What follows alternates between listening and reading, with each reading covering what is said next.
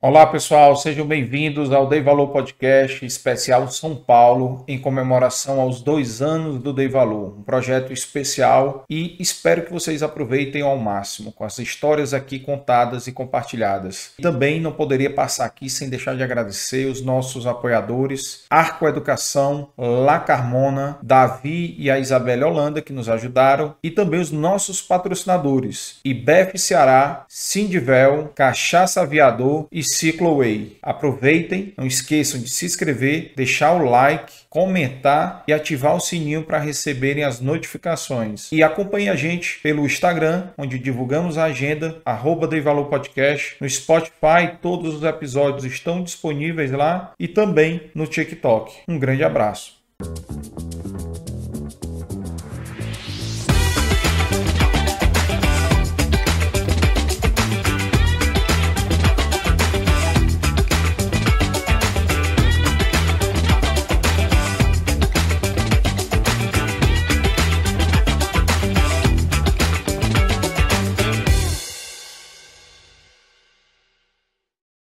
Sejam bem-vindos a mais um episódio do Dei Valor Podcast, episódio especial aqui de dois anos, diretamente de São Paulo. E hoje mais um convidado aqui dessa terra, que está aqui na terra, né, mas que já passou por muitos lugares aqui do Brasil.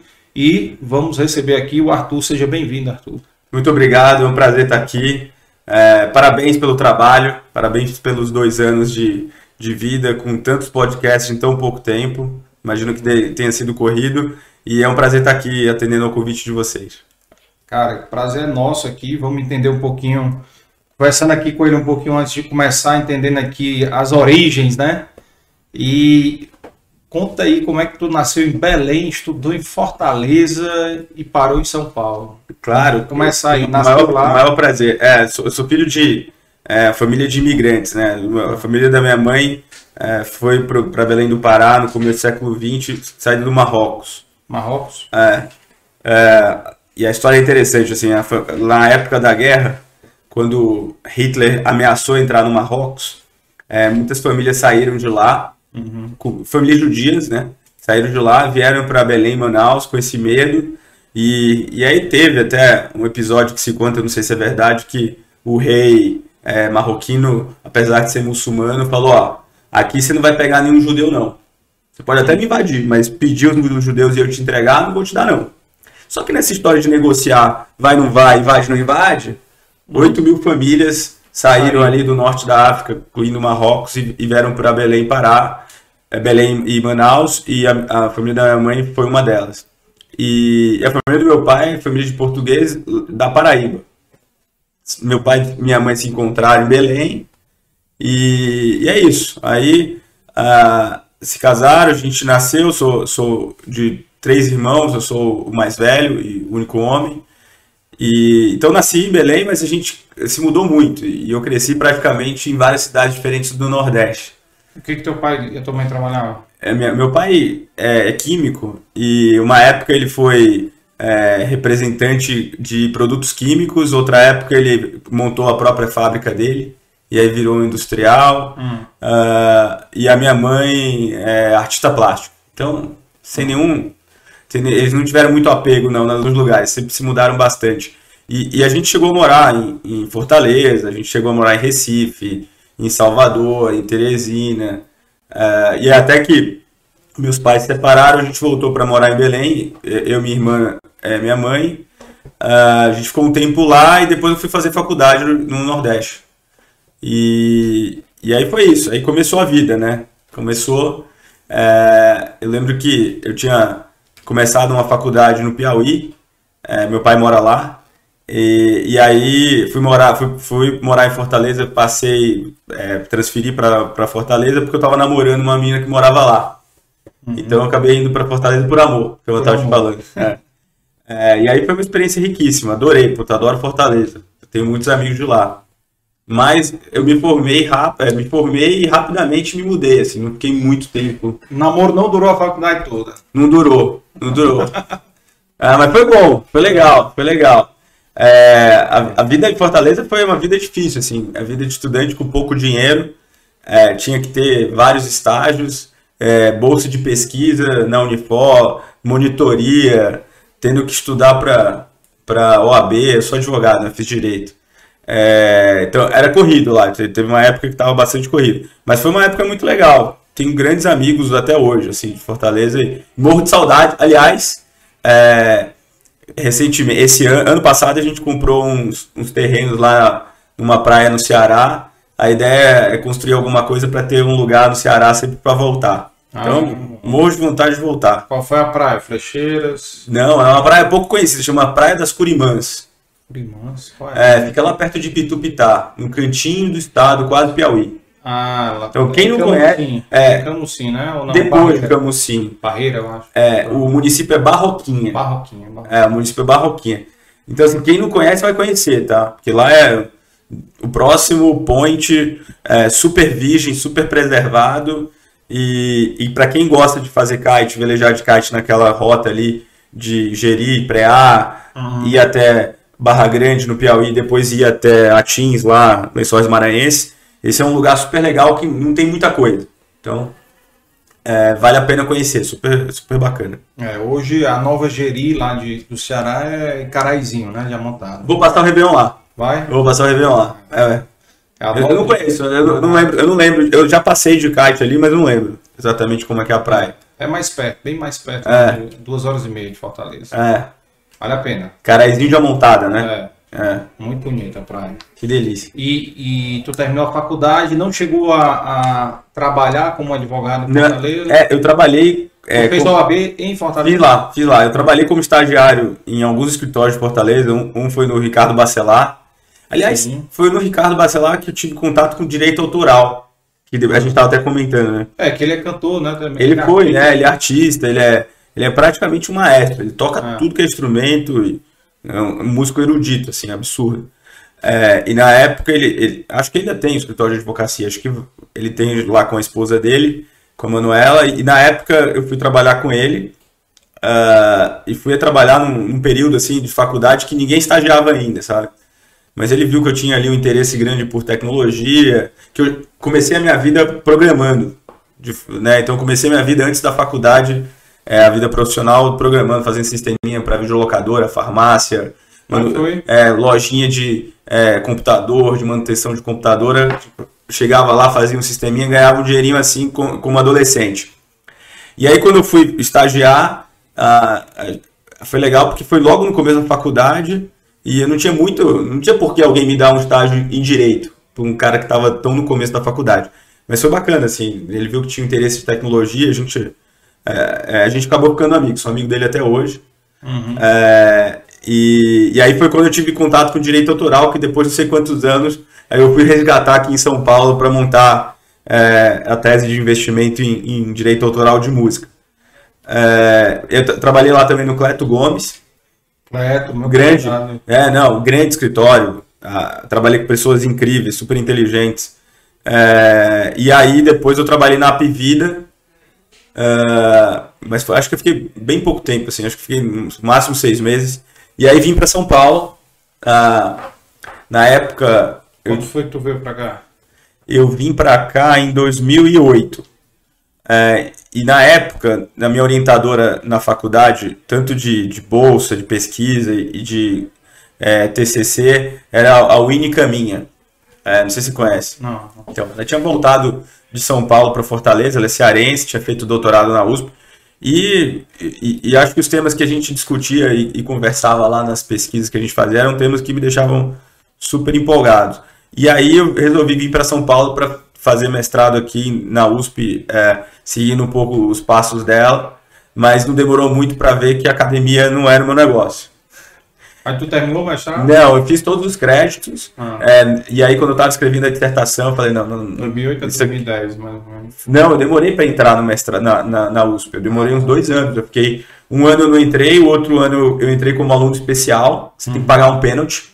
Ah, é? é, se você não é da USP, é, tem, não é isso, não está escrito em nenhum lugar, mas é uma convenção que você acaba passando um ano como aluno especial para você conhecer pessoas, pessoas entenderem quem você é, se você tem alguma ideia interessante para discutir na academia, e aí depois você passa um ano como aluno especial, aí você aplica para o aluno regular. É um crivo absurdo. E aí depois eu entrei como aluno regular, é, mas vi que não era para mim esse negócio de academia. E, e tava, e, apesar de estar pesquisando um negócio super interessante. E aí saí da, da, do mestrado com a ideia de montar a empresa lá, da pesquisa de mestrado. Eu estava pesquisando empresas que têm um modelo de negócio de financiamento a pequena empresa. Uhum. Aí, gente, aí eu pesquisei coisas que estavam acontecendo nos Estados Unidos, na Inglaterra, na Itália e na China. E aí chegou um momento que eu falei, cara, não quero mais escrever sobre esse negócio, quero montar a empresa. E aí foi isso. Aí saí, saí do, do, do mestrado e comecei a empreender. Isso em 2013. 2013? É, só que de 2000. É, aí eu comecei a empreender meio que em paralelo ali. É, enquanto isso, eu estava aqui em São Paulo advogando, então advoguei no mercado financeiro aí para banco, é, trabalhava em jurídico de banco, banco de investimento, é, e depois trabalhei em escritório de advocacia. É, e aí depois saí para empreender, e aí começou uma outra etapa da vida totalmente diferente, cheia de coisa maluca. Vamos entrar nela agora. 2000, então quer dizer, 2008 a 2013, tu trabalhou como advogado aqui, advogando, advogado. basicamente, uhum. né? Enquanto estava levando lá o mestrado também, né? Exato, exato. Pronto. E, e aí, quando tu começou a empreender, conta aí como é que foram as primeiras aventuras aí. Foram desesperadoras. é, Bem-vindo ao clube. É isso, é isso aí, é isso aí. É bom, é muito mais difícil do que falam. É. É, e eu acho que uh, se você não tem a cabeça de longo prazo, esquece, porque nada vai acontecer muito rápido. Aliás, só o que vai acontecer muito rápido são os erros, né? Muito. E é muito erro. Você vai errando, você vai errando. Melhor errar pequeno e errar rápido. Exato, exato. Isso daí é uma coisa importante, errar pequeno de forma que não te mate. Isso. Né? Errei. Claro, já falaram isso né? aqui também. É, toda vez que a gente começa uma tese de investimento, é. aí a gente recebe algum gestor é, muito inteligente lá e fala qual é o seu principal head.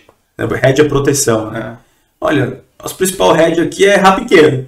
Se a gente errar, a gente vai errar. Então a gente é. começa muito pequeno é, e aí o erro, se a gente fizer um erro numa tese nova, exemplo, ah. quando a gente começou com investimento em música, a gente começou modestamente com, com o nosso próprio dinheiro em operações super pequenas.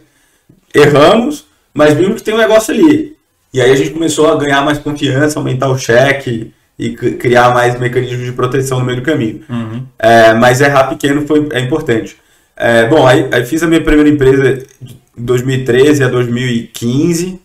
É, foi uma experiência importante. É, a empresa do lado de business estava desenvolvendo um modelo super inovador no Brasil, mas no lado societário é, eu deixei passar alguns, algumas coisas muito importantes. Assim, acho que trouxe para o negócio só estavam desalinhados e, e, aí acabou que a gente teve um grande problema societário é, e a empresa quebrou.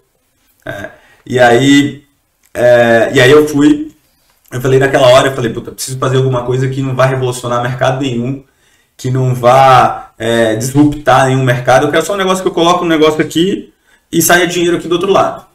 Não quero, não quero inventar moda, né? Depois de uma porrada que você leva na vida, você fala assim, não, peraí, deixa eu fazer um negócio menos inovador que dê dinheiro.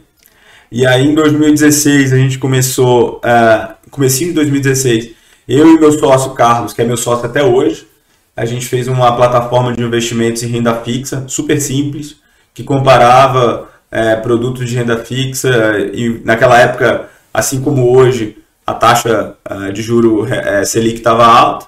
Então, se, os produtos de renda fixa ganharam bastante apelo do público. Uh, você, você, tinha poucos outros produtos e, e você tava um momento que corretoras tipo XP, assim, uh, ainda estavam no começo do seu crescimento e tinham acabado de mudar o modelo, tinham deixado de ser corretoras que só de renda variável, de ações da bolsa, e estavam olhando para um modelo mais amplo, em que você olha o cliente e define uma carteira para o cliente. E aí, nesse momento, a renda fixa era importante, porque você estava tirando gente da poupança. Uhum. É, e aí, então, a gente montou essa plataforminha, é, que no balcão parecia uma fintech, mas na, na cozinha era um agente autônomo. A gente funcionava em cima de, de um agente autônomo, é, e, e, aí a coisa funcionou bem, assim, a gente conseguiu ranquear no Google palavras-chave importantes rapidamente, assim, então nosso SEO funcionou. Uh, e aí, em, em, algum tempo, a gente tinha um, um PL lá, AUC que chama, né, razoável. Porém, meu, meu sócio na época recebeu a proposta para ir trabalhar num banco de investimento é, suíço, que era o emprego da vida dele, dos sonhos da vida dele. E aí ele falou, puta, tenho que sair. Eu falei, não, pô, se você for sair, vamos vender aqui essa carteira de cliente, porque não faz sentido aqui continuar. E aí a gente vendeu a carteira de cliente e eu e meu sócio Carlos de, de tecnologia, a gente resolveu fundar a Rust é, no final de 2017. Então, assim, não foi uma venda uau, foi uma venda legal, ok, deu para é, resolver um pouquinho, muito pouco, é, mas aí quando a gente começou a Rust, a gente estava olhando ali o que, que a gente ia fazer. Ah, e nessa de olhar o que, a gente ia fazer, a gente viu um modelo super interessante nos Estados Unidos, é, que tinha ganho força depois, sobretudo da, da crise de 2008, que era de investimento em ações judiciais. É, e a gente resolveu importar o modelo, tropicalizando um pouco e colocando tecnologia. E aí a gente fez uns robôs é, que encontravam pessoas que tinham direito a determinadas causas tal. É, e aí já era Rust. Já era Rust, a gente começou com essa tese de é, adquirir direitos uh, de consumidores que tiveram algum tipo de. É, foram lesados ou tiveram algum tipo de indenização, mas dificilmente iriam entrar com algum processo, porque não tinham acesso à justiça, porque achavam que isso era coisa muito cara, uh, ah, etc. E no, no, fim do dia tem, tem grandes empresas que se valem disso, né? Tem grandes empresas que falam assim, poxa, eu vou fazer isso aqui porque eu sei que 1% dos meus consumidores vai reclamar e, e se reclamar está na conta, ainda mesmo assim ainda ganho dinheiro e, e isso aqui é. para mim funciona. Então, na, na, no resgate disso foi que o modelo americano e, e inglês está tá, tá tentando até hoje achar uma maneira em que você consegue reunir, nos Estados Unidos com muito mais sucesso, lá com as class actions, você consegue reunir muitos desses, desses consumidores ou dessas pessoas que foram lesadas e fazer com que financiar essa ação, que muitas vezes tem que pagar escritórios caros, financiar essa ação para não deixar passar esse tipo de é, lesão ao consumidor, né? Então uh, a gente começou a fazer isso uh, e aí a gente chamou, acabou chamando uma certa uh, atenção da imprensa, estava funcionando bem. eu lembro até hoje quando a gente montou tudo, o robô, o contrato de sessão, toda, toda a jornada do, do, do, do consumidor lá, do nosso usuário, do começo ao fim. Eu lembro como se fosse hoje. O primeiro cara que assinou foi um, um cara chamado Joilson, é, que mora no Mato Grosso, ele era Uber. Uhum. É, e, e aí eu liguei para ele, falei, cara, você não tá entendendo. Você foi o primeiro cara que assinou o negócio, me conta quem você é. é aí ele me contou, pô, eu sou Uber aqui, ele, acho que estava terminando a faculdade. Uhum. É, e quando eu vi o modelo de vocês, eu me interessei muito, porque eu me encaixo nesse, nessa tese, é, eu tive esse problema com essa empresa, é, mas, mas eu não ia fazer nada. Né? Poxa, contratar advogado é caro, eu não acredito muito que a justiça vai resolver, ou vai demorar muito, eu tenho que tocar minha vida aqui, não consigo parar para fazer para ir na audiência. Então, quando eu vi o que vocês ofereciam aqui, por mais que eu tivesse que abrir mão de um percentual dessa indenização lá na frente, para mim fazia sentido para caramba. Quanto, quanto era o percentual? A gente, 30%. 30%. Então, olha, olha o negócio. O negócio é. Até a gente ficou na dúvida se isso ia dar certo ou não. O negócio era o seguinte: a gente não queria colocar dinheiro para comprar os créditos. A gente queria, cara, eu não quero colocar dinheiro, eu quero ver se vai funcionar primeiro. Aí eu virei pro meu sócio lá pro Carlos Carlos, já sei. A gente vai propor pro usuário que ele vai assinar o contrato passando 100% do direito dele pra gente. A gente vai contratar advogado, a gente vai pagar as custas judiciais. Só que quando sair, se sair lá na frente, ele tem direito só a 70%, 30% é nosso. O Carlos me olhou, cara, você acha que alguém vai assinar essa merda? Quem tem 100% vai trocar por 70%? Eu falei, Carlos, confia. É. Confia, porque sabe por que confia? Porque esse, esse cara, esse usuário, o, o valor desse, dessa indenização no futuro para ele hoje é zero. É zero. Então, assim, zero por zero. Ele tem nada. É isso, entendeu?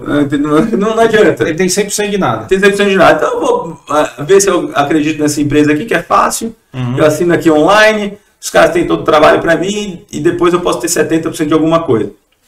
E, pô, e deu super certo com, com baixíssimo investimento em marketing, a gente conseguia assim 100 assinaturas por dia, depois passou a ser 200, 500 assinaturas por dia e, e a gente ficou impressionado. Uh, só que o mundo não é simples, né? O mundo é complicado. sobretudo no Brasil. Uhum. E aí, eu lembro como se fosse hoje, é, a gente chamou uma certa atenção na imprensa, a gente saiu em vários veículos, e aí bateu um jornalista da Exame lá, falando, pô, legal, vocês estão fazendo, achei incrível, inovador, não sei o quê, pô, vamos dar uma entrevista? Eu falei, vamos, legal. Cara, a primeira coisa que eu falei foi o seguinte, olha, eu não lembro o nome dele agora. É, deixa eu te falar, antes de começar, é importante dizer que eu não sou robô advogado. Eu sou, eu não, eu, eu contrato advogados para exercerem atos privativos da advocacia. Eu não posso exercer, eu, nem, eu não sou mais, eu, eu sou advogado, mas eu não advogo. Então aqui é, eu adquiro o direito uhum. por uma sessão e eu contrato advogados. Eu estou gerando trabalho para os advogados. Tá claro que é uma sessão, eu não estou advogando, nem estou conseguindo cliente para o meu escritório, nem escritório de advocacia eu tenho. Não, tá bom, tá bom, tá claro. Como é que saiu ah, o título da matéria? Robô, do, robô ajuda consumidores a entrarem na justiça. Cara, não deu uma semana, a OAB do Rio ah. e o IAB Nacional soltaram uh, uma nota de repúdio pública contra o robô. E aí, cara, e, essa é a mesma nota de repúdio que soltaram contra o Bolsonaro. Uhum. Só que soltaram contra o robô. Eu lembro que eu estava um dia almoçando, de repente eu abri o celular assim, começaram a pingar um monte de mensagens de pessoas aleatórias, diversas. Qual foi o ano dessa. Isso foi em 2017, 2018. Ah, Acho que foi começo, começo, ali. começo de 18. Começo de 18. Uhum. E aí. E aí eu falei, nossa, e agora? Cara, e, nesse momento, você é arrastado, mesmo que você não queira, por uma confusão institucional, né? Tá. Falei, bom, tá bom, eu vou ligar para a pessoa que, que foi responsável por essa nota para me explicar, para mostrar para ela que ela se enganou. Eu lembro que eu liguei lá para as pessoas, as pessoas gritavam no telefone, não, você está cometendo atos ilegais. Eu falei, cara, você não entendeu nada do meu modelo. Vamos marcar uma reunião. E aí, cara, uma reunião gerava outra reunião, que gerava outra reunião, e que não sei o quê. Eu falei, cara, eu tô perdendo meu tempo aqui, gastando meu tempo, sem, e tô adquirindo direito são direitos aqui que são importantes, mas que não tem liquidez. É, me estressando pra caramba com essas pessoas. E aí aconteceram duas coisas em paralelo. Eu, é, o meu endereço da OAB era da casa da minha ex-sogra. Então chegava a notificação extrajudicial lá, no endereço da minha sogra, a minha sogra me ligava, ó, oh, chegou outra cartinha aqui para você, o que que tá acontecendo, meu filho? Falei, não, olha, tia, não tá acontecendo nada, é, é um mal entendido, né? Só que, cara, se isso acontece várias vezes, você começa a falar assim, pô, será que vale a pena, né? Você é. ficar nesse business? É, e a outra coisa que acontecia é que é, a gente tinha que resolver, tinha que ir lá, falar, etc. Uma parte entendeu, assim, uma hum. parte entendeu logo, foi rápido. Só que é uma política que tem dentro dessas instituições. Existe uma política. Né? E você não sabe quais são os interesses que estão é. ali agindo por trás. Né? E aí eu falei, quer saber? Ah, e, e, tinha outra coisa, eu recebi ameaça de advogado no Instagram. Foi? É. Não, porque o senhor tá acabando com a advocacia, não sei o que, eu vou aí, você vai ver o que é bom, não sei o que. Eu falei, cara, não é para isso que. Né? É. Eu tô criando uma empresa, não, não, não, quero, não quero conviver com isso. E aí eu falei, bom, temos que ver o que a gente vai fazer. Nesse momento ali, por coincidência, a gente conheceu o nosso sócio, que é sócio até hoje, o Luiz Viana, que veio do mercado de é, precatórios, de, de, ações judiciais. E a gente começou a estudar, falou, pô, pode ser que aqui tenha um caminho mais interessante, porque o precatório já é um mercado mais líquido, né? Você já tem mais compradores. É, a, a, ação judicial já foi iniciada, então todo embrólio e o mal entendido Inicial, com a OAB, não, você não tem, você não, é. né, já foi iniciado, você está só adquirindo crédito depois, tem muito o que falar. E a gente pivotou. A gente pivotou e falou: não, quer saber? Agora crédito judicial vai ser só com ações judiciais eh, já iniciadas. É, e aí foi indo super bem. É, depois veio um sócio é, fazer é, real estate pra, com a gente. E naquele momento a gente viu que tinha um embrião ali de uma plataforma de investimentos alternativos. Uhum. e aí a gente viu, poxa, a gente tem duas teses que podem ser o um embrião de uma plataforma no mercado internacional, você, você tem uma tendência de migração é, muito importante de capital de mercados públicos para mercados privados. E aí, quando eu falo isso, eu quero dizer que tem muito dinheiro saindo de da bolsa, da renda variável e da renda fixa, isso internacionalmente, indo para real estate, infraestrutura, uh, royalties de música, indo para mercados privados, para ativos alternativos. Internamente, a gente viu que o brasileiro está passando por um processo longo de financial deepening, que é a financiarização do brasileiro. Então, ele saiu lá da poupança, foi para uma renda fixa, uhum. foi para um fundo de ações, agora ele pode investir no exterior com facilidade, uhum. etc. Então, é um movimento que é longo, mas que ele está acontecendo. Sim. Né? E já aconteceu em outros países. É, e a gente também tinha uma perspectiva uh, ali em 2018 que pudesse haver uma eleição uh, com um candidato, independentemente de partido político, mais alinhado com o mercado. E dadas as reformas que a gente tinha feito, vários ajustes que a gente fez, teto de gasto, reforma é, trabalhista, reforma trabalhista, etc., tinha tudo para o país baixar juros. Uhum. A gente viu ali que em 2018 tinha tudo para acontecer isso. E veio, né? Veio uma queda de Sim. Selic absurda. A gente só esperava que vinha uma pandemia e que a Selic chegasse a 2%. Mas a gente ah. imaginava que ia chegar em 6, 7, quer dizer, não, não tava, tava só torcendo e, e, projetando, mas é um negócio, é um exercício muito difícil de fazer. E aí, dado que isso podia acontecer, né, que era uma hipótese que podia acontecer, possível, a gente viu, bom, tem espaço aqui para trazer uma classe de ativos alternativos para o Brasil, para fazer uma plataforma focada nisso. E vai complementar o portfólio do investidor. Né? Então, tem muitos estudos que mostram que quando você adiciona ativo alternativo na sua carteira, se aumenta o retorno esperado. Então, por exemplo, se você tem uma carteira que o retorno médio vai dar 12% ao ano, e você coloca ativo alternativo de 10% a 15% de ativo alternativo, esse retorno sai de 12% até 15% até 16% ao ano. É, então é um ganho importante, né? Porque você dedicou 10, 15% da carteira e aumentou bastante o retorno dela como um todo. É, tem vários estudos que mostram que você consegue diminuir a volatilidade da carteira também, uhum. é, com, com, ativos alternativos. Em média, tem estudo que fala que você diminui 12%, é, mas a depender de como você encaixa, você pode diminuir até 25% de volatilidade. Cara, é muita coisa. É, e aí você tem um outro componente que eu acho que é importante para a gente agora, nesses momentos de, de, incerteza, que é uma descorrelação. Então, assim, por exemplo, vamos falar de novo de royalties de música. É, cara, quando você compra um direito autoral de música, que, que é um catálogo com, com algumas músicas ali, o retorno que aquele catálogo vai te dar não tem nada que ver se a bolsa está subindo, se a bolsa está caindo, é. ou se é, o Copom aqui está aumentando os juros tem nada, né? Isso tem muito a ver com quantas pessoas estão escutando aquele catálogo, se esse número de pessoas vai se manter o mesmo, se vai aumentar ou se vai diminuir. Então, essa é uma descorrelação importante para tempos de incerteza, né? Poxa, agora vi hoje uma notícia de que a taxa de juros dos Estados Unidos está quase chegando em 5. E, e 5 isso é um problema. Problema para o mundo. Uhum. Então, você imagina. E agora? Inflação né? grande, né? É. Então, é, é um momento até de estagflação que estão falando, né? Então, é mais difícil ainda. Nesse momento que está tudo incerto, é importante você ter uma quantidade de ativo na carteira com, com essa descorrelação, né? Que vai e, e, renda fixa e renda variável já não garante essa descorrelação. Eles andam mais ou menos juntos. É, então é isso. A gente olhou tudo isso, a parte meio técnica, uh, e viu que a gente podia se, de, se dedicar, dedicar as nossas vidas a construir uma empresa focada nisso.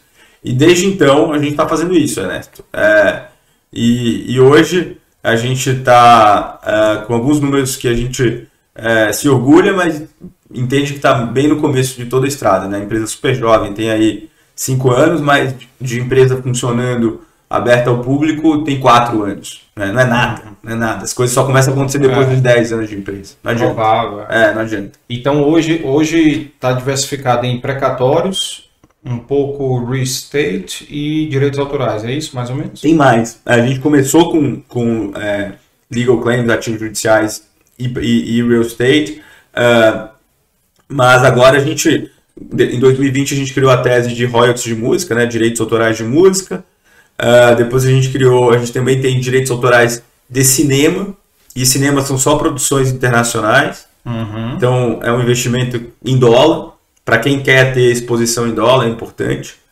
Uh, a gente tem também obras de arte.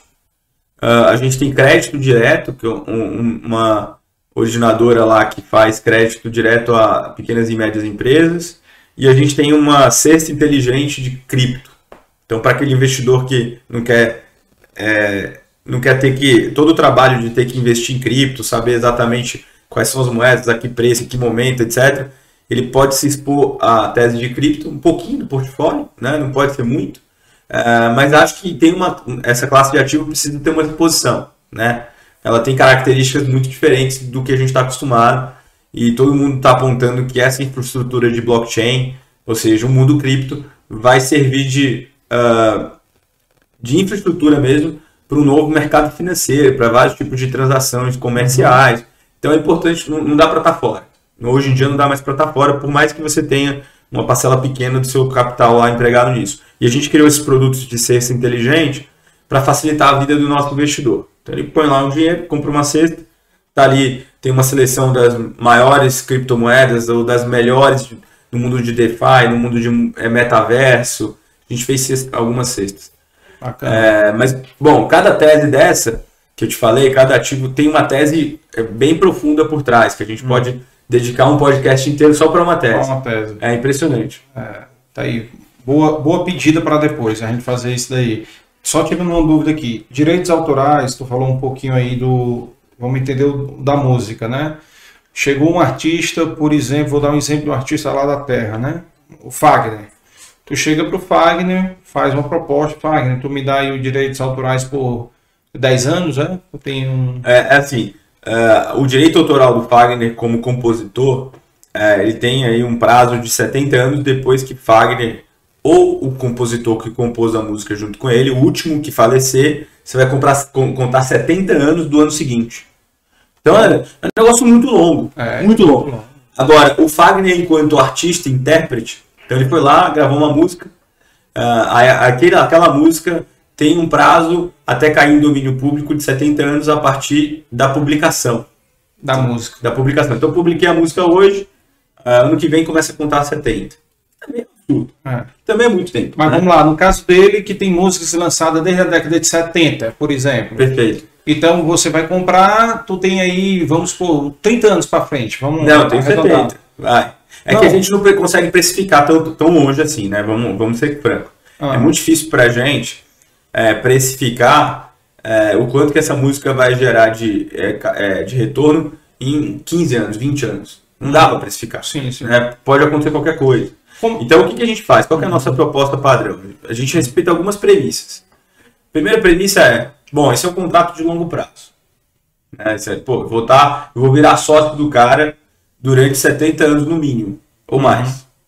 É, então, eu preciso fazer um, uma proposta, um negócio, que ele não se sinta lesado no futuro. Por quê? Porque a vida muda. Né? Uhum. A gente sabe como é que é o ser humano. Então, hoje é um negócio bom. Daqui a 10 anos ele pode olhar para trás e falar, putz, que negócio ruim que eu fiz, aquele cara se aproveitou de mim, me deu dinheiro na hora que eu tava precisando. Situação ruim. É, estado de necessidade, de insuficiência. Já aconteceu. Não com a gente, mas a gente já viu a história que aconteceu. Então, para evitar esse tipo de.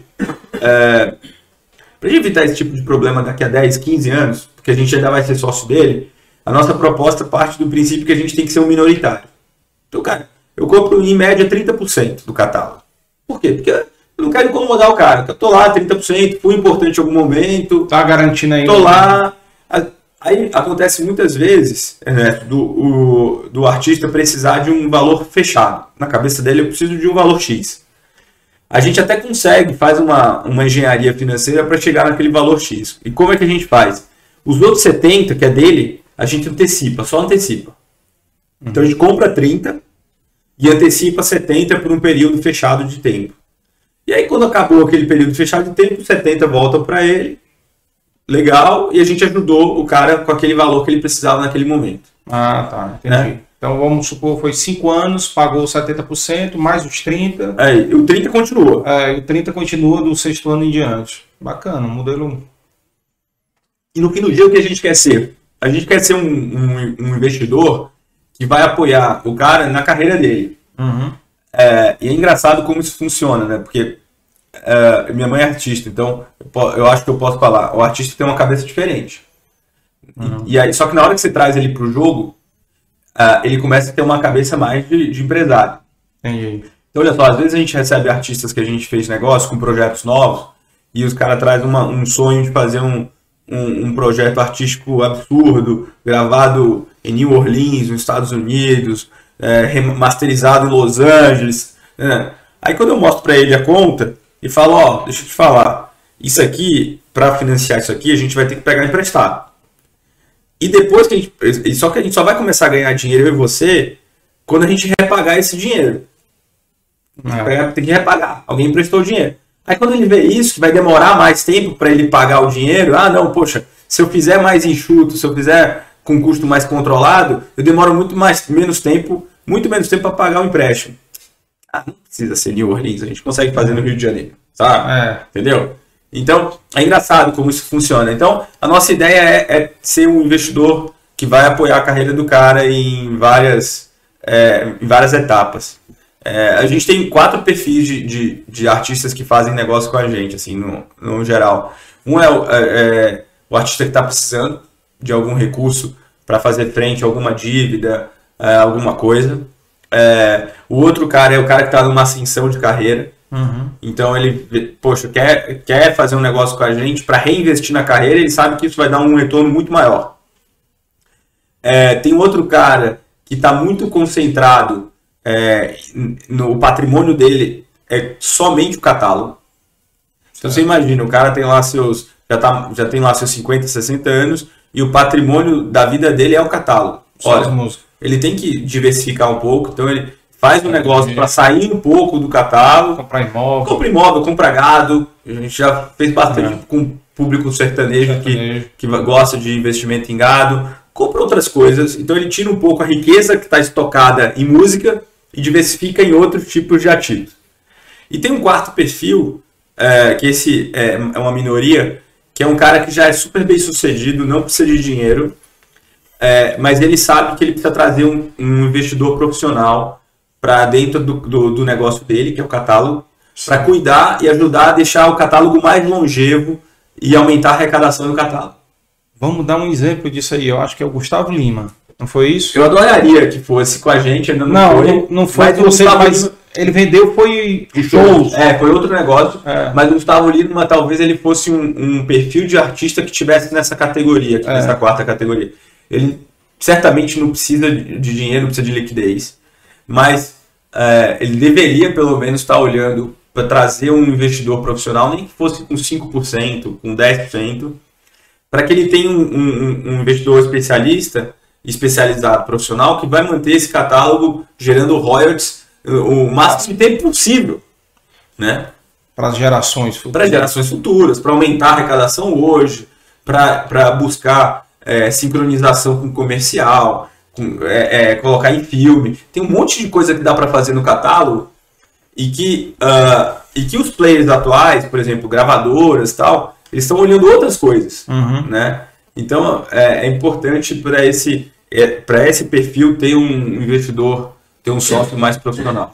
Esse exemplo do, de ascensão, eu acho que é um, por exemplo, quando você compra os direitos autorais do lado do, portfólio dele, né, de música, é, você comprou, capitalizou o cara, né? O cara está capitalizado, você está investindo, reinvestindo no, no negócio dele, que é a carreira dele, ele está reinvestindo, por exemplo, melhorando os shows dele, que é essa renda é dele. Né? Exato. Né? A renda dos shows é dele. A da música, ele tem um sócio, vocês, no caso, né? 30%, e os shows é dele. Então, quanto mais ele investir no show, mais músicas serão ouvidas, né? Digamos. Não sei se tem como. Porque eu tem, não sei como é a forma de monetizar do Deezer, né? Do Deezer, do Spotify. Ah, essa é uma boa pergunta. É, essa aí é uma, é uma coisa bacana aí de você ah. falar. Como é que o Deezer, o Spotify, o, o YouTube Music, eles, eles remuneram o artista, né?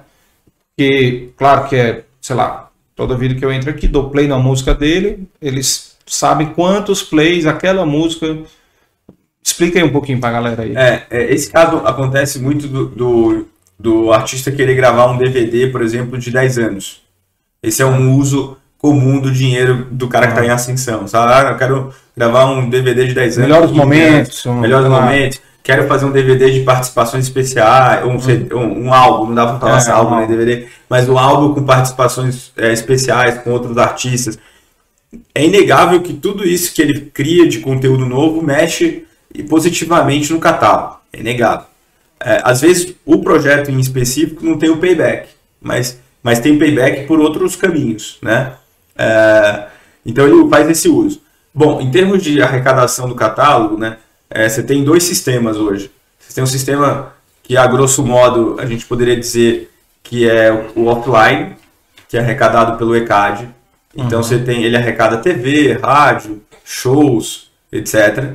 É, eu, estou tentando simplificar, mas não é exatamente isso. Mas vamos aqui para fins didáticos encarar que o ECAD arrecada do mundo offline.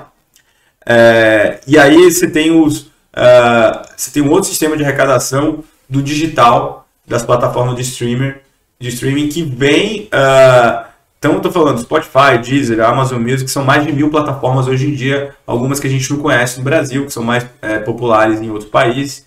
Uh, e aí, esses caras, é, você tem uma empresa que é agregadora, que agrega o recebimento de, de todas essas plataformas e paga para os titulares dos direitos daquele, daquelas músicas, né? Ah, então tem um, um, Tem uma empresa que já faz um isso. Um atravessador no meio tem, aí. mas precisa. Precisa. É. Para organizar, né? Para distribuir. É, precisa. É, Eles terem contato com mil plataformas, esquece, cara. Esquece. É. É. E aí imagina o seguinte, né? Você fez lá uma música, né? Um MP3, digamos. Uhum. Aí você precisa subir em mil. Não faz sentido. É. Né? Então você sobe para uma, essa uma já tem interface de integração com, com todas, todas as plataformas ela que puxa os relatórios, ela que consolida os analytics, ela que faz uma parte muito importante do negócio. Qual é a empresa que faz isso? Tem muitas. Tem muitas? Tem muitas. Eu não posso falar para não tomar partido aqui, ah, porque a gente faz negócio com vários. Com vários. É. Tá. Não, depois... Mas tem muitas, tem muitas, tem muitas. É, depois em off eu, eu vou perguntar. tá bom, tá bom. Curiosidade, bicho. Não, curiosidade, é.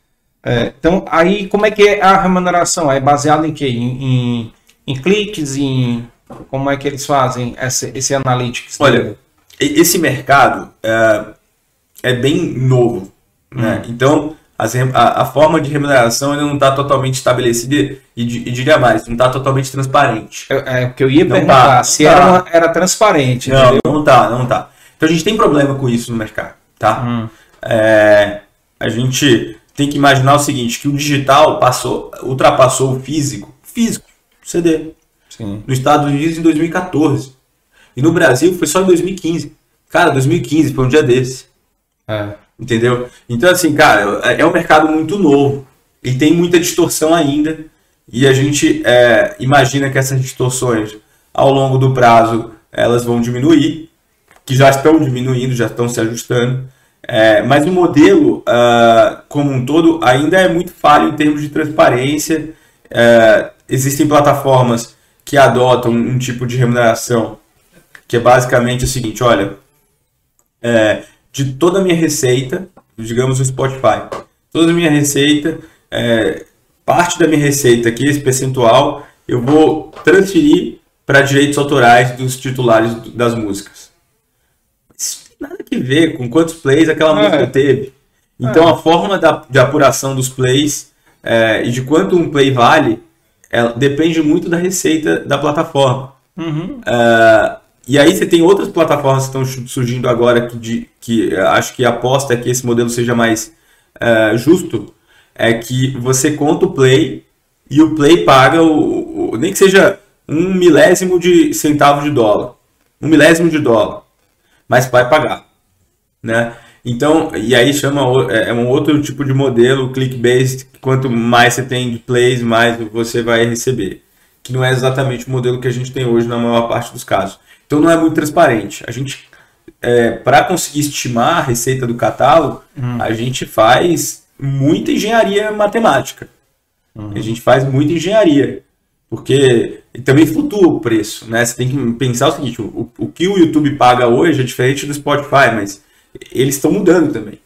Né? É, e, e, pode mudar a qualquer momento. E fora isso, uh, eu acho que o compositor nessa transição para o digital foi muito penalizado. Então, os intérpretes, o é, que, que, aconteceu? É, foi uma construção histórica. Vai, vamos, vamos falar isso. Foi uma construção histórica. Você imagina você montou Spotify, uhum. você, você é o carequinha lá da Suécia. Você montou Spotify, todas as plataformas montar, foram montadas de música começaram, via de regra, na ilegalidade. Então você não está não tá pagando direito autoral para ninguém. O mercado nem sabia que estava acabando de sair daquele modelo de pirataria ostensiva, né? De Napster, Emule uhum. e etc. Aí você começa um, um, business formal de, poxa, eu vou ter uma plataforma aqui que eu vou deixar as pessoas ouvirem é, músicas. Uma pirataria legal. Mas eu quero me legalizar. Eu tô legal, mas eu quero legalizar. Aí, aí você fala assim, pô, mas como é que eu vou fazer para eu fechar acordo de direito autoral com todos os titulares?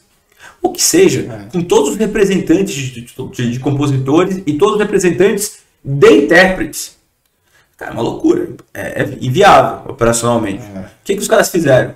Chegaram nas gravadoras, que são, é, via de regra de novo, titulares dos fonogramas da gravação, mas não representam os compositores. É. Falaram, gravadora, vamos fazer um acordo aqui entre a gente, é, que eu vou te pagar royalties, pra, e aí eu fico legal para usar o fonograma. Pero não mútil. Porque você tem que pagar lá o compositor. E aí, nesse momento de negociar o quanto que vai para o compositor, a gravadora se valeu da força de negociação dela, força de negociação não, do oportunismo de que ela que estava na mesa, os compositores não estavam. Uhum. Falou assim, não, é, aqui é o seguinte, então vai ser 97% para o fonograma e 3% a gente paga para os compositores. Faz sentido. É. Né? E aí, aí o que, que vai acontecer? Ele vai pular a gravadora. Não, então. Aí o que, que vem acontecendo? Por, por pressão é, do, dos representantes dos compositores, das editoras, que são muito mais fragmentadas, são editoras pequenas, né? É. O, saiu de 3 e hoje é 12. Hum. Mas ainda assim, se comparado com o mundo offline, que é invertido, no mundo offline o compositor ganha dois terços. E o intérprete é, ganha um terço ou quem está na parte do fonograma ganha um terço. Então, é, eu acho que essa transição para o mundo digital, ela, por contexto histórico, é, simplesmente penalizou o compositor.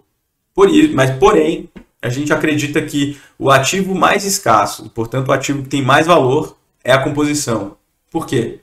Porque, cara, só uma pessoa foi capaz de gravar a Garota de Ipanema.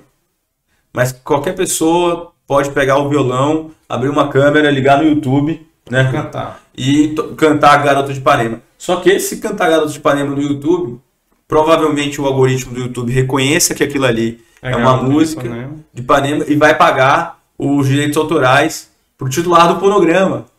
Olha aí. Em, em uma parte maior do que vai pagar pro compositor.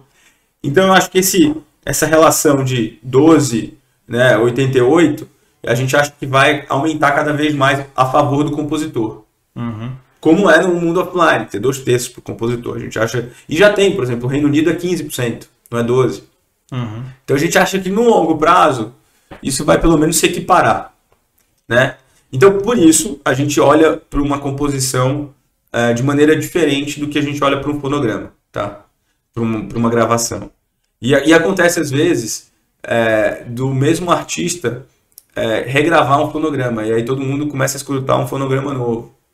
E aí aquele fonograma antigo para de dar é, resultado. resultado. Então, assim, tem que pensar nisso na hora de fazer esses investimentos e, e a turma lá que a gente trouxe, super especialista, tá olhando bem de perto o que está acontecendo no mercado. Bacana. E eu tô, tô pensando agora, cara, é, por exemplo, nem sempre o compositor é o intérprete. Sim né? Existem vários né, intérpretes que têm é, qualidade para compor, né? Mas muitos não são. Então, como é que o intérprete também tá? Porque, ou, como é que tá o compositor nessa jogada aí? Isso já é uma coisa que o intérprete que, que pagou para o compositor. Porque eu não lembro dessa aí. É, é tem, é tem, tem, vários acordos, né? É assim, é. é o, o, você ter compositor e intérprete na mesma pessoa é mais raro. Mas normalmente quando você tem, uh, essas pessoas têm, via, via de regra de novo, tem muitas exceções, você tem essas pessoas que conseguem unir é, um poder criativo de compor a sua própria música e um poder é, criativo, artístico de gravar e ter sucesso, essas pessoas têm mais chance de sucesso do que pessoas que só compõem ou só são intérpretes. Porém, é, são lados do cérebro muito diferentes, né? É, quando você tem um artista que precisa fazer muitos shows, é, ele acaba que nessa correria, nesse estresse do dia a dia, ele não consegue ter a tranquilidade para criar, para compor. Uhum. Então, existem aí é, muitos compositores que se isolam, e eu conheço vários, de grande sucesso, e que tem lá, e quando escrevem a música, eles já sabem mais ou menos para qual artista eles vão mandar. Uhum. É, e aí tem vários tipos de arranjo. Tem compositores que cedem isso de forma gratuita para o artista gravar, e na hora que ele grava gera muitos royalties para ele, então isso já está dentro do acordo. Uhum. Tem compositores que cobram por isso, uh, e aí cobram um licenciamento fixo e acabou, pagou ali, levou a composição e gravou a composição. Aí não paga royalties. Paga também. Paga também. Mas é como se fosse um upfront ali, um negócio é. antecipado. É. Então tem vários tipos de arranjo. Né? Uhum. É, mas, no geral, os intérpretes, é, tanto o compositor pessoa física quanto os intérpretes pessoa física, é, eles, ao longo dos anos, também por construção histórica e também por uma necessidade de, de muito investimento, que hoje a necessidade de investimento diminui um pouco, é, eles têm que se associar a empresas, que no caso do compositor é a editora, e no caso do intérprete ele tem que se associar a uma gravadora. Uhum. E essa relação nem sempre é, é vantajosa ou tão vantajosa para o intérprete pessoa física ou para o compositor pessoa física.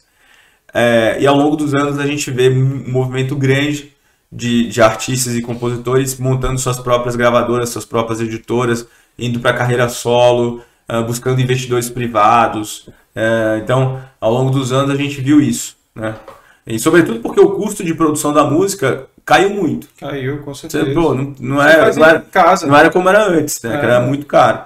Então, acho que é isso. Assim, o digital também veio contribuir, a distribuição é. ficou mais barata. Então, tem, tem muita coisa diferente no mercado. É, as gravadoras também foram com muita fome ao pote, né? Querer ganhar muito em cima do artista também. É difícil julgar. É. Porque, olha, veja, vamos lá. Mas Tudo bem que ela tem o trabalho dela, né? É, é. Mas você imagina na década de 90, que foi a época dourada da, das gravadoras, uhum. a gravadora tinha um custo grande é, para criar, gravar a música. Depois você tinha um outro custo para mandar imprimir os CDs. E depois você tinha um outro custo para fazer esse CD chegar até o varejo. E depois você tinha um outro custo para promover a música. Cara, era muito custo. É. Era muito custo, você parar para pensar. É. E muito risco também. Sim. Né? É, agora, depois que esse modelo funciona, lá em 98, 97 ou 99, as gravadoras ganharam muito dinheiro. Muito uhum. dinheiro. E, e, e, tudo acabou com Napster e, e, e similares, né? Que aí uhum. disseminou a pirataria.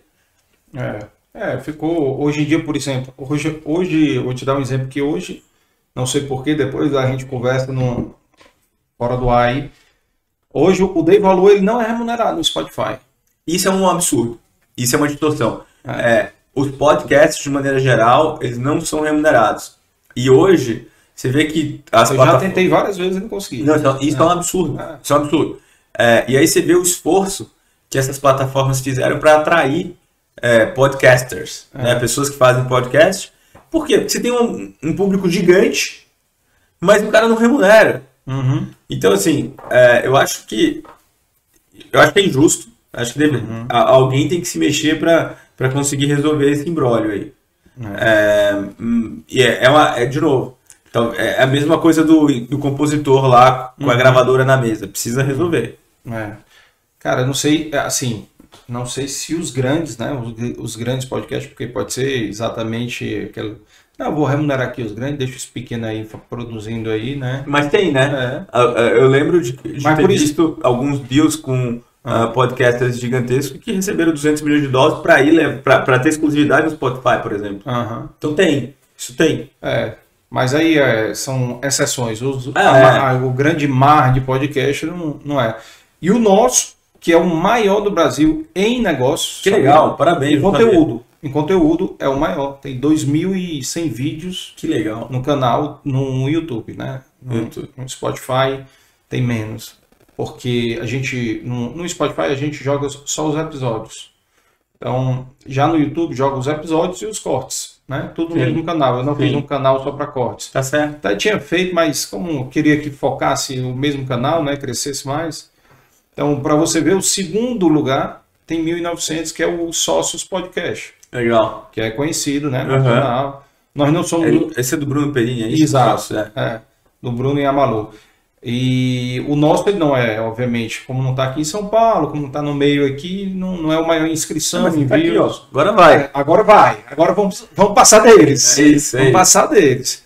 Mas, cara, é mais de 500 horas de entrevista. Que legal. Entendeu? Então, assim, tem, um volume grande nesses dois anos, né? Mas é, cara, esse mercado de digital é, é assim, é o futuro, né? De podcast, eh, artistas, tem que estar, sem dúvida nenhuma, né?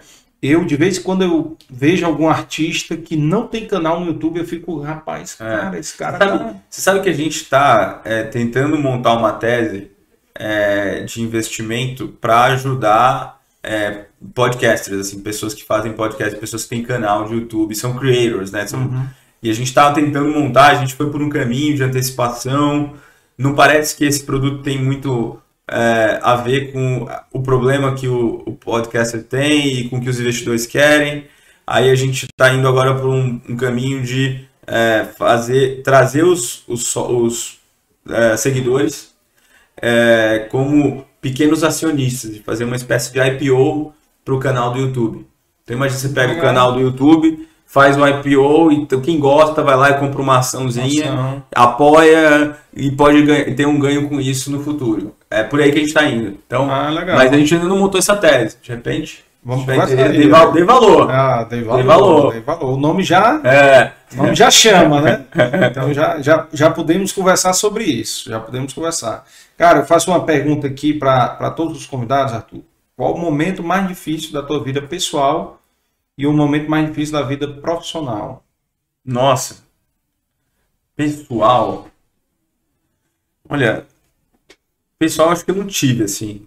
É, Não ainda. pode ter sido a separação dos teus pais. Não, não, que, que bobagem. Bobagem.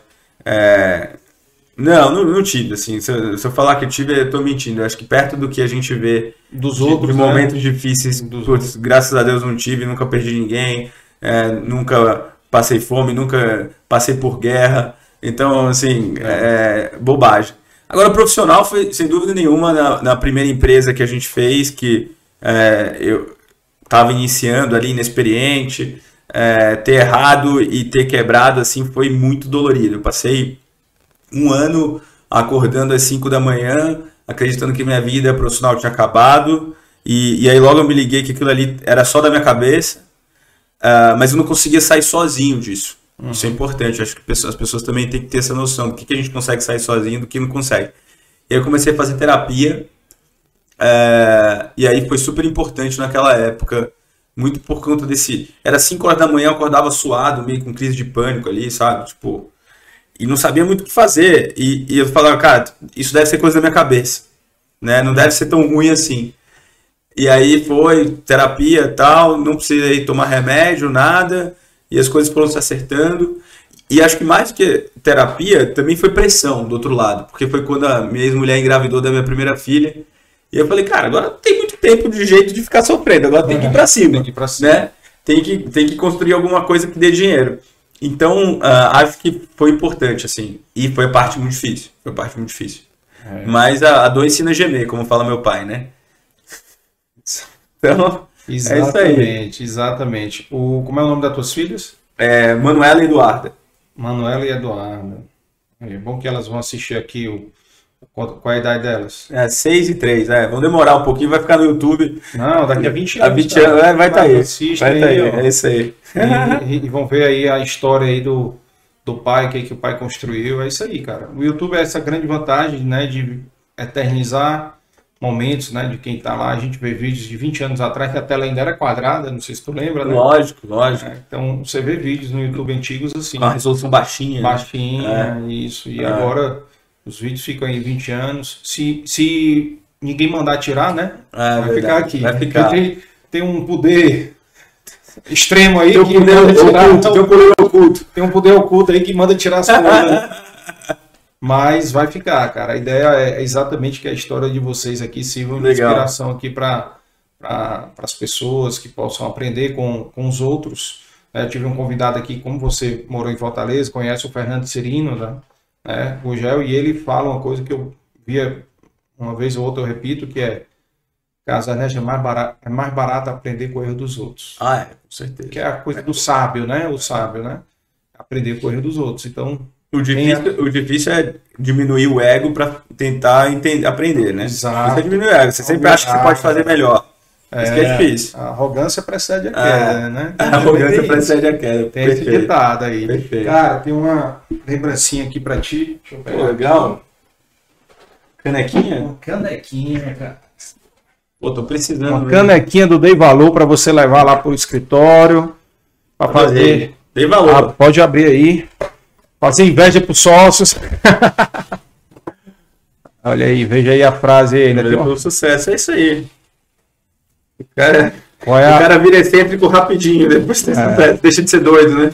É, o doidinho, deixa de ser doidinho. Leia a frase aí só para quem tá assistindo aí. É só Ah, pra- boa. não- É. As pessoas não sabem a frase. A distância entre a insanidade e a genialidade é medida pelo sucesso. Exatamente. E é o que a maioria dos empreendedores tem, né? É isso aí. São tidos como loucos, né? Isso aí. Cara, obrigado demais aí pela sua participação, Arthur. Obrigado, obrigado. É. Foi um prazer, cara. Conta comigo. Muito parabéns pelo sucesso do podcast. Parabéns, pelo, parabéns pelos dois anos. Espero que você consiga fazer aí por muitos e muitos anos. Vamos, vamos sim. E vamos adaptando, vamos evoluindo aí, né? A maneira do, do digital, fazer online. A gente fez pouco online, fiz só uma super live de 12 horas e 40. Nossa senhora. Peguei 17 entrevistados, 17 empresários participaram dessa live. Monetizou? Monetizei no, no YouTube, né? Mas é. pouca Ve- Vendeu alguma, é, coisa? Vendeu alguma coisa? Não, eu tenho os patrocinadores fixos aí que, que ajudam, né? Mas o foco é que possa eternizar essas histórias. Bacana, bacana. Beleza? Valeu, Muito pessoal. Até o próximo episódio. Não se esqueçam de se inscrever, seguir a gente nas redes sociais aí que tá passando aí na tela de vocês, ok? Um abraço e até a próxima.